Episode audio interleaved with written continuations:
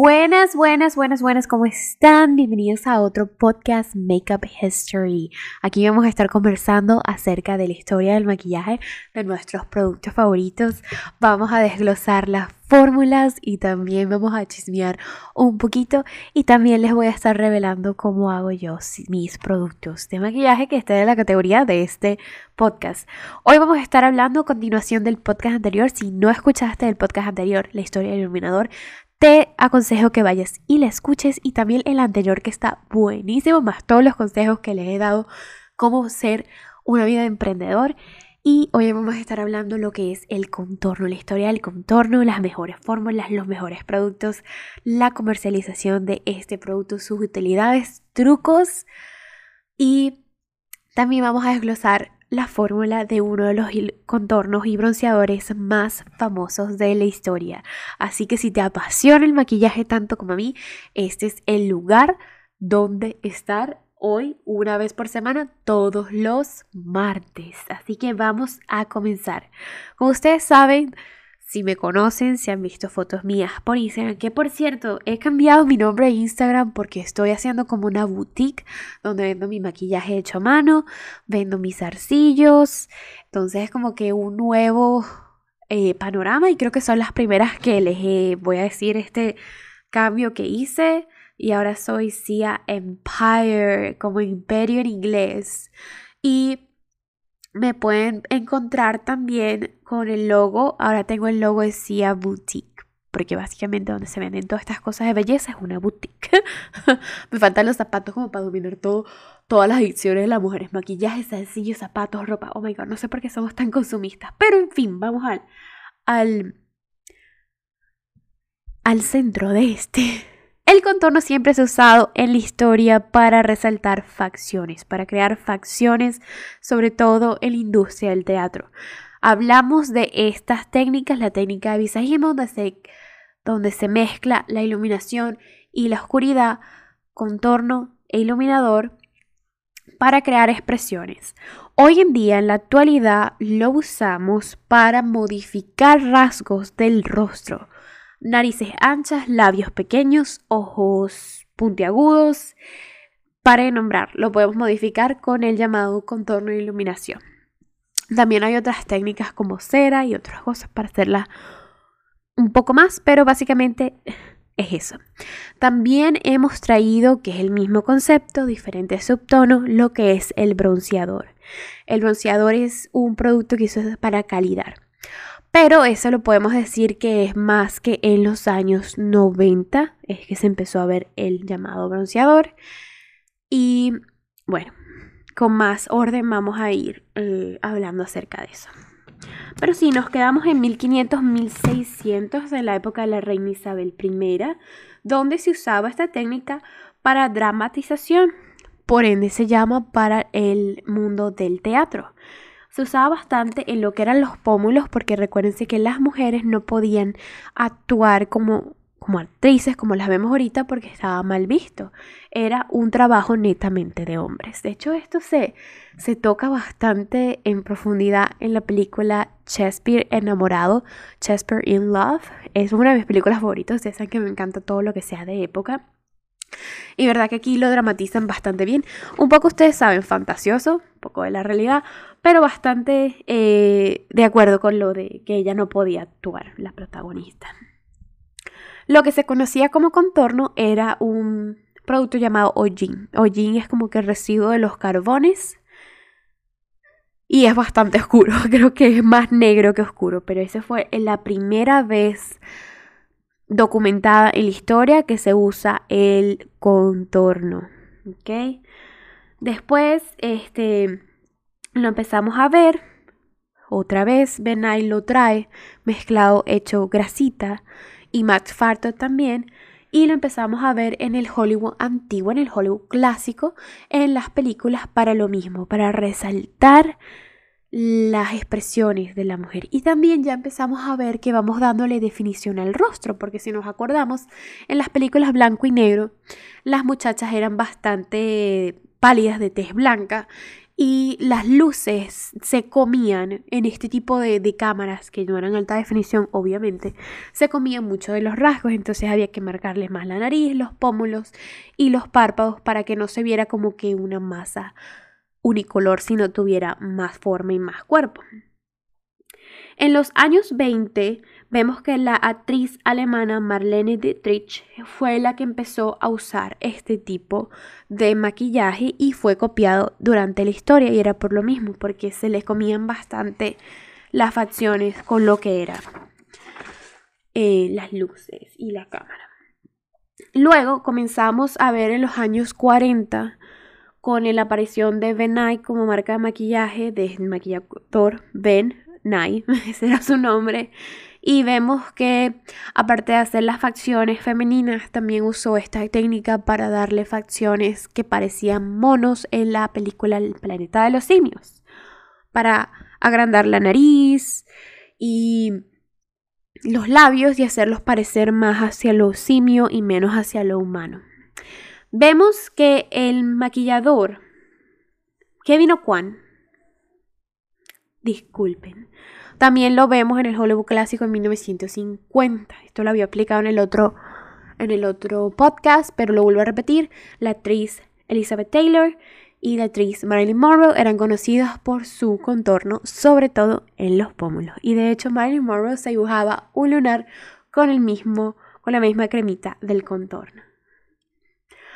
Y ahora sí, nos vamos a los años 90, donde Kevin O'Quan saca estas técnicas de modificación de facciones. Ahora, en vez de crearlas, lo que hacemos es disminuir rasgos que no nos gustan de nosotros y se lo hacía a las artistas Wayne Paltrow y Cindy Crawford. Janet Jackson también era muy popular estar en los en los en las manos de Kevin O'Quan. Muy talentoso, por cierto. Si quieren les traigo la biografía de él porque verdad que vale muchísimo la pena. Aquí también tenemos la aparición en los años 90 de Scott Barnes. Ahora, vamos a explicar algo para que quede claro. El contorno y el bronceador es el mismo producto y se usa la misma finalidad. ¿Qué es lo que cambia? El bronceador es un producto que, como dice su nombre, eh, bronzer en inglés, te da un aspecto de estar más bronceada, estar más cálida. El bronceador usualmente tiene subtonos amarillos, subtonos cálidos y calida muchísimo la piel. Personas de subtonos fríos no le queda muy bien el bronceador y tienen que recurrir al contorno. El contorno está diseñado, por lo que pueden ver por sus historias, en crear sombras y huecos. De esta manera tiene un subtono más frío, más hacia los grises, para crear la oscuridad perfecta. En mi opinión, en los dos productos no pueden ser mezclados. Y en mi opinión, los dos productos pueden ser utilizados al mismo tiempo. Cuando digo que es mezclado, no se puede decir que es la misma cosa, porque son dos cosas diferentes. Obviamente, a una persona de subtono frío, por ejemplo, unos tonos súper eh, rosados o subtono muy verde, no se les puede eh, poner un contorno que sea muy amarillo porque queda naranjoso y queda feo, no se combina con la piel. Porque obviamente no, no estamos representando lo que es la naturalidad de esa piel que va hacia los tonos cálidos. Entonces por eso es que hay personas que usan contornos y hay personas que prefieren usar bronceadores en ellos. El, caso muy eh, eh, que podemos ver de esto, de hecho ella es la reina del bronceador, es J. Lo, Jennifer López porque Scott, Scott Burns se dio cuenta de que ella no le podía poner el mismo contorno que se les estaba poniendo a Cindy Crawford, a Janet Jackson, porque ellas son más olivas o subtonos eh, rosados, sino que ella era muy cálida, muy latina, entonces él le, le empieza a poner el bronceador y esta mujer se ve espectacular. Igualito hace ese contraste de sombras y resalta los pómulos y también introdujo el bronceador shimmer, le puso brillo. Ahí es cuando él empieza a mezclar el conocido iluminador, lo mezcla con el bronceador y crea esto. Obviamente después se comercializa, se comercializó como un, un bronceador con brillos. Uno, o sea, one go. Pero Scott Barnes los mezcló por primera vez y podemos aclamar la creación de este producto a él. Y volvemos a ver el contorno como lo conocemos hoy en día en el año 2012 en la mano de Mario Debetsky, que es el maquillador de Kim Kardashian, eh, con la técnica que él usó. Que he hecho esta técnica, que no lo mencioné en el otro podcast, viene de los Dark Queens. Los Dark Queens hacen estas técnicas de contorno, iluminación para modificar sus rasgos muy parecidos a lo que se usaba en los 1500, los años 1500 de la edad de la reina Isabel para teatro, porque exactamente eso es lo que hacían los actores de esa época. Se, se trataban de ver lo más parecido que fuera a una mujer. El contorno usualmente se aplica en los pómulos, la frente, la nariz y la barbilla. Puede ser utilizado también en los párpados. ¿Cómo se comercializa este producto? Este producto tiene dos formas de comercializarse. En invierno otoño, otoño-invierno, se empieza a comercializar como un toque de sofisticación a tu piel, de ese tostado que te hace ver más esbelta, lleva el rostro, porque se saben que hay muchos tipos de rostro, lleva tu rostro al, la forma lo más parecido al rostro perfecto. Y también eh, les da ese acabado otoñal, sobrio, vintage, que se vende muchísimo en otoño-invierno. En primavera y verano se vende de otra forma diferente, se vende como la calidez, como ese brillo que le hace falta a tu rostro. Así se vende. Ahora, em, ¿cómo podemos vender un contorno? Obviamente hay contorno en polvo, contorno líquido, contorno en crema. Mi favorito es el contorno en crema. Siento que se ve muchísimo más en la piel, se fotografía muchísimo mejor y dura muchísimo más. El, me refiero a horas de uso. Porque realmente en polvo dura más en stock, en tu gaveta. ¿Ok? Entonces, eh, Sia Cosmetic tiene un contorno que se llama Seawall Boulevard inspirado en la calle más famosa de Galveston Island, que es una, es una isla aquí en Texas, que es mi favorita. Yo adoro ir a Galveston. Y eh, es de hecho un subtono cálido, es bastante bronceado, pero queda perfecto con cualquier tipo de piel, con cualquier tono de piel, de verdad que es estupendo. Su fórmula crema polvosa, de verdad que trabaja muy bien en lo que es la base y la base con polvo. Y también solo. Ahora, em, ¿cómo se comercializa? Pues obviamente cuidar mucho los tonos, tener una gran gama de bronceadores para que todo el mundo pueda adquirir tu producto. Y también han estado jugando mucho las casas con impresiones en el compacto, que quiere decir esos dibujitos que se le oponen, o también con un empaque muy muy bonito. Los maquilladores eh, prefieren un producto más práctico, producto más plano, más eh, compacto para que quepa en su maletica. Y también les, gusta, les tienden a comprar más paletas de varios en vez de uno solo.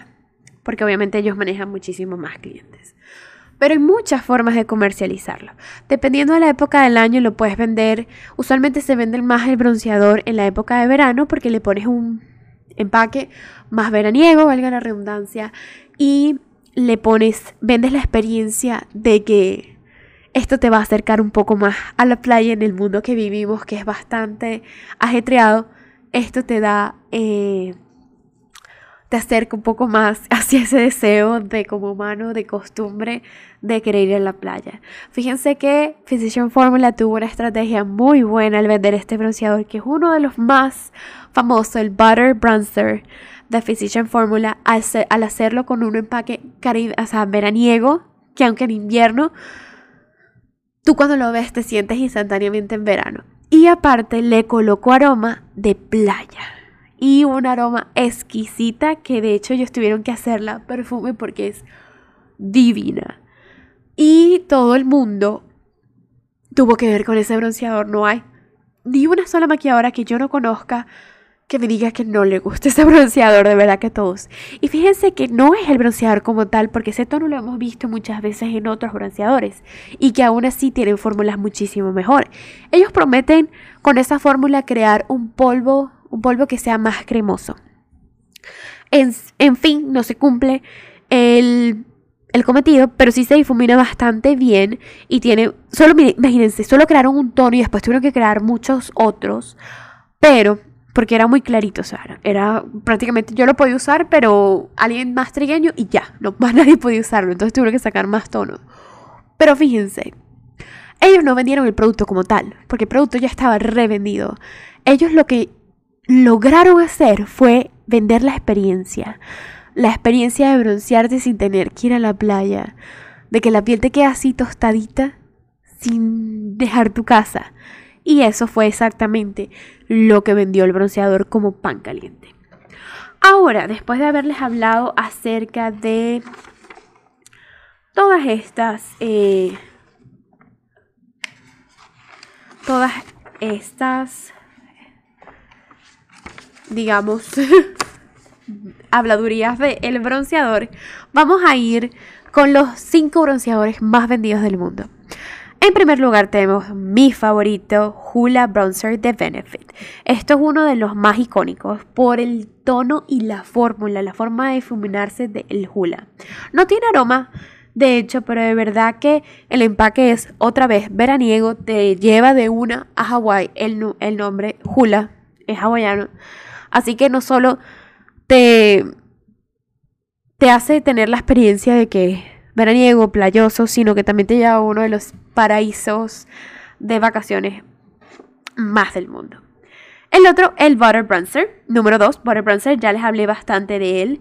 Eh, huele divino. Eh, de verdad que el tono es espectacular y el empaque es muy, muy bonito.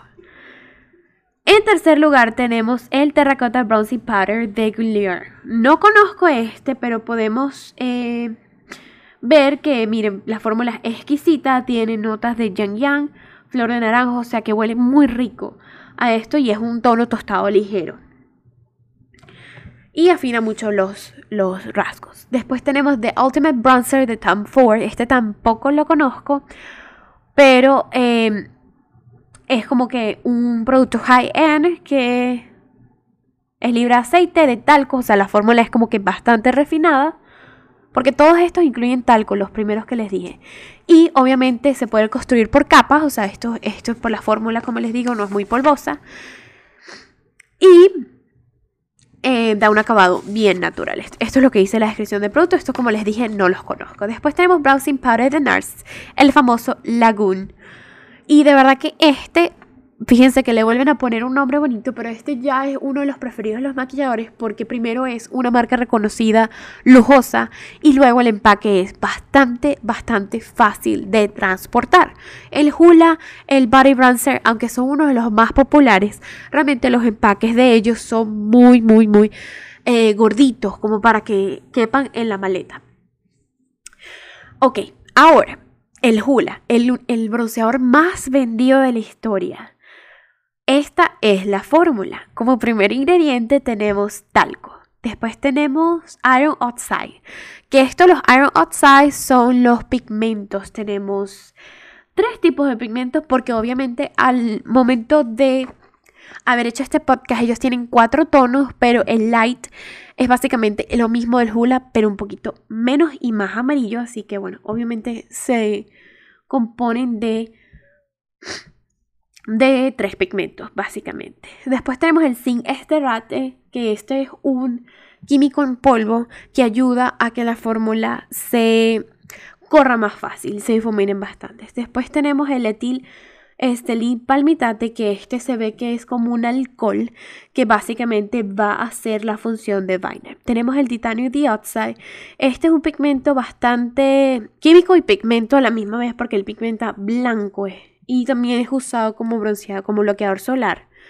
Y este es muy común tenerlo en las fórmulas porque no solo crea esa blendabilidad, sino también eh, opaca un poco los colores muy vibrantes y evita la oxidación de los rojos, por lo que vemos. Em, este producto tiene bastante marrones rojizos, ¿ok? Entonces ayuda bastante a que no se ponga rojizo, sino se quede tostadito como lo recordamos. Demiticona es eh, una silicona que ayuda a que corra y se mantenga en cuerpo la fórmula. Magnesio violeta es otro pigmento que usan para colorear tenemos metilparaben, esto es un parabeno que también les digo, eh, forma como cuerpo de, de la misma fórmula, la mantiene consistente. Sodio dehidrocasete CS em, es básicamente otro espesor. Tiene borbon nitrate, otro espesor, propalín o sea, tiene tres tipos de parabenos y tiene el butil parabeno. Ah, como pueden ver, este producto tiene bastantes parabenos. Eh, hay una controversia con los parabenos y condiciones de la piel. Pero sinceramente yo lo tengo usando muchísimos años. Nunca me ha causado ningún problema. Es uno de mis bronceadores favoritos y les confieso en uso personal. En uso profesional, digamos, como maquilladora, me gusta más el de Marc Jacob porque no solo es súper imponente cuando sacas ese empaque que me dio, me dio mucha curiosidad que de verdad no, no saliera en ninguno del, en, el top 5. Pero em, no solo es eso, sino que también es un pan bastante, bastante grande, lo cual me dura muchísimo entre cliente y cliente. Lo único malo del de Marc Jacob es que su tono es bastante naranjoso, es muy muy cálido. Sacaron otro que es más frito y ese me tiende a gustar más. Pero bueno, ahora si ustedes quieren comentarme qué les parece eh, todos estos bronceadores, cuál es tu bronceador favorito, me pueden seguir en mi Instagram, arroba Empire. Me muero por hoy escuchar todas sus opiniones. Compartan este podcast para que le lleguen más personas apasionadas del, al maquillaje como ustedes. Y déjenme un mega, mega, mega like si les gustó este podcast. Ahora sí, me despido. Nos vemos todos los martes y espero verlos pronto. Hasta pronto. Hasta el próximo martes. Bye bye. Súper encantada. Me encanta, me encanta. Y como te dije, eres pichirre porque no lo subes todos los días, pero entiendo que no tienes chance wow, me encanta, me encanta, me encanta.